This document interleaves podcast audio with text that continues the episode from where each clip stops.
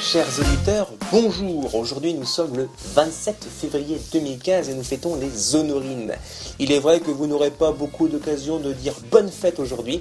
Profitez-en donc pour rendre hommage à cette martyre du pays de Caux jetée dans la Seine en 876 en rebaptisant votre poisson rouge, Polisson, par son prénom.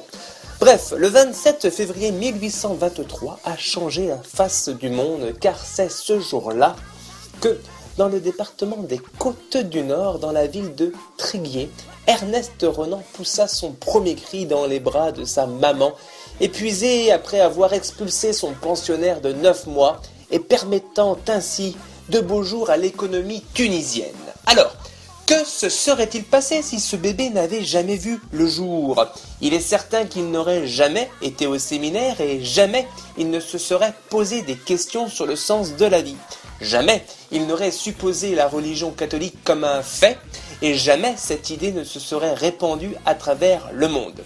Nous serions alors tous aujourd'hui encore baptisés à trois jours, les curés seraient tous en soutane, nous bénirions nos repas avant de les manger, les femmes porteraient toujours la coiffe, mais, pire que tout, nous ne coucherions pas avant le mariage.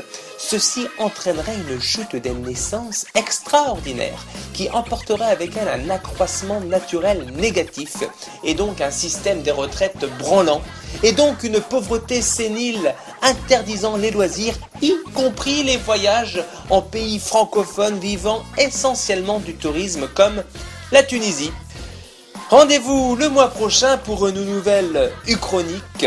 Que se serait-il passé un 2 mars?